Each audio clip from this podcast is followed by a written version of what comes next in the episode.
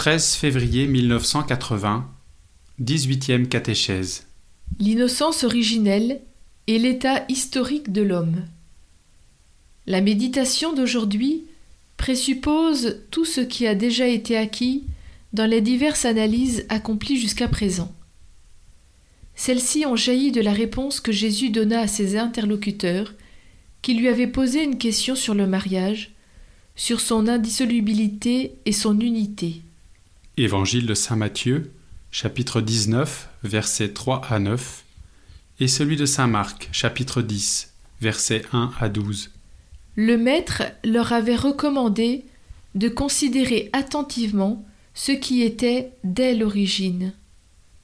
C'est pourquoi nous avons jusqu'à présent cherché, dans le cycle de nos méditations précédentes, à reproduire de quelque manière la réalité de l'union, ou mieux, de la communion des personnes vécues dès l'origine par l'homme et la femme. Par la suite, nous avons cherché à pénétrer le contenu du très concis verset 25 de Genèse 2. Or, tous deux étaient nus, l'homme et sa femme, et ils n'en avaient point honte. Ces paroles se réfèrent au don de l'innocence originelle, et elles en révèlent le caractère de manière, pour ainsi dire, synthétique.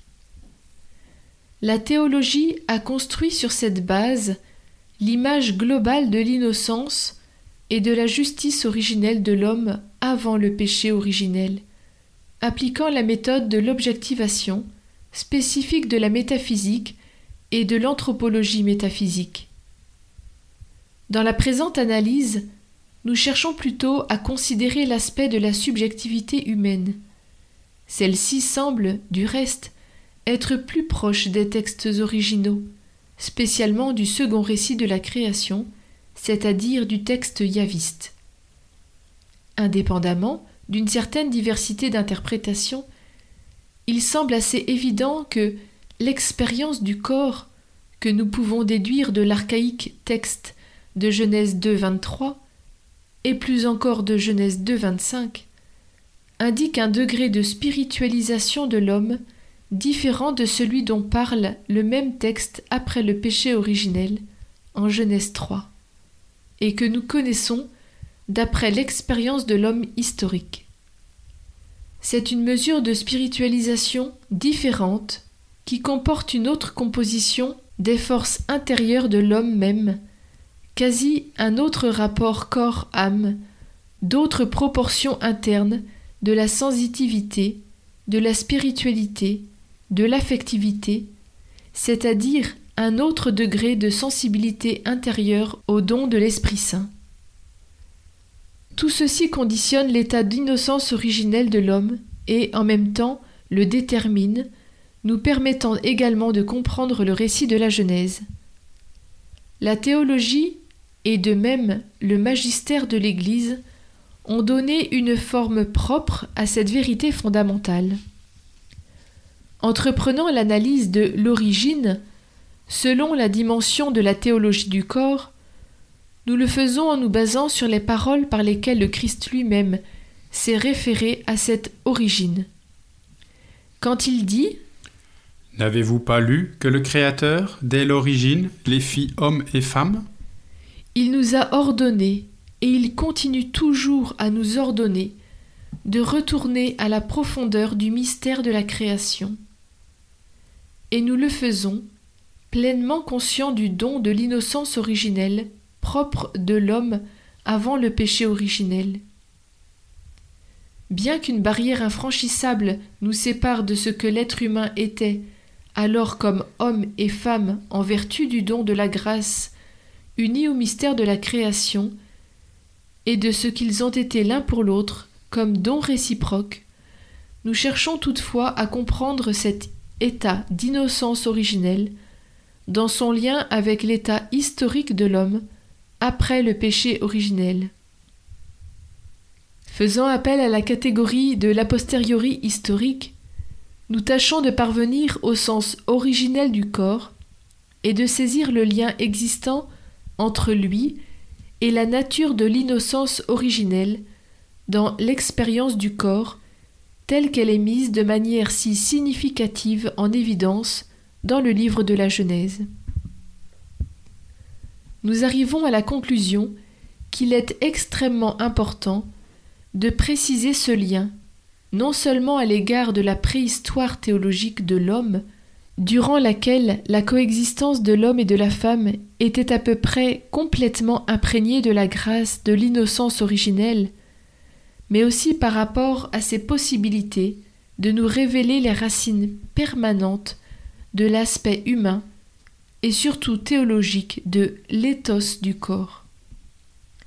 L'être humain entre dans le monde et quasi dans la trame la plus intime de son avenir et de son histoire, avec la conscience de la signification conjugale de son propre corps, de sa propre masculinité et féminité. L'innocence originelle indique que cette signification est conditionnée éthiquement et, en outre, qu'elle constitue pour sa part l'avenir de l'éthos humain.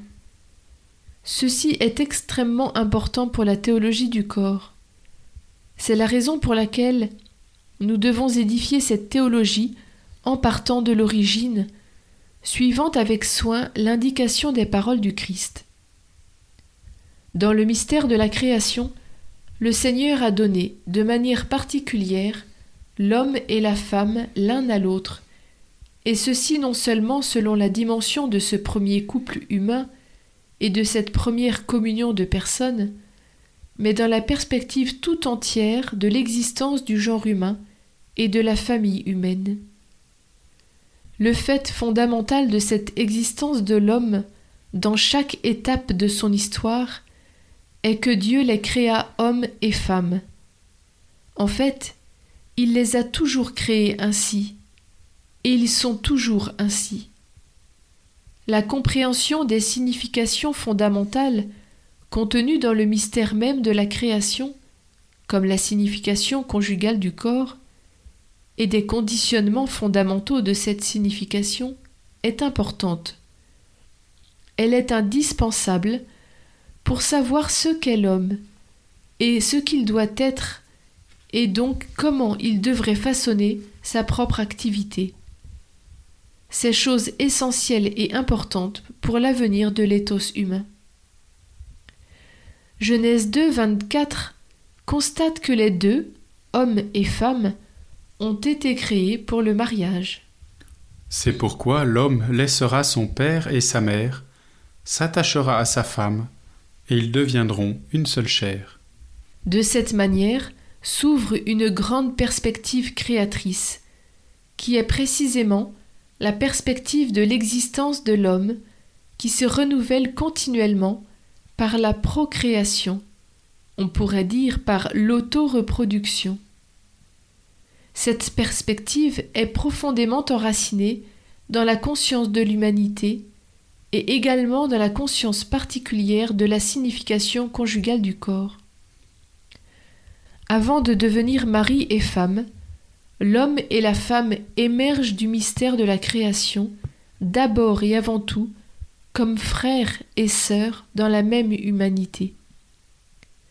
La compréhension de la signification conjugale du corps dans sa masculinité et féminité, révèlent le fond de leur liberté, qui est liberté du don. De là part cette communion de personnes, dans laquelle tous deux se rencontrent et se donnent l'un à l'autre, dans la plénitude de leur subjectivité. Et ainsi, tous deux croissent comme personnes sujets, et croissent réciproquement l'un pour l'autre également de par le corps, et par cette nudité dépourvue de honte. Dans cette communion de personnes est parfaitement assurée, dans toute sa profondeur, la solitude originelle de l'homme, du premier et de tous, et en même temps, cette solitude s'élargit, imprégnée merveilleusement du don de l'autre. Si l'homme et la femme cessent d'être l'un pour l'autre un don désintéressé comme il était l'un pour l'autre dans le mystère de la création, ils se rendent compte alors qu'ils sont nus. Et dans leur cœur naîtra la honte de cette nudité, une honte qu'ils avaient ignoré dans leur état d'innocence originelle. L'innocence originelle manifeste et en même temps constitue l'éthos parfait du don. Nous reviendrons encore sur ce sujet.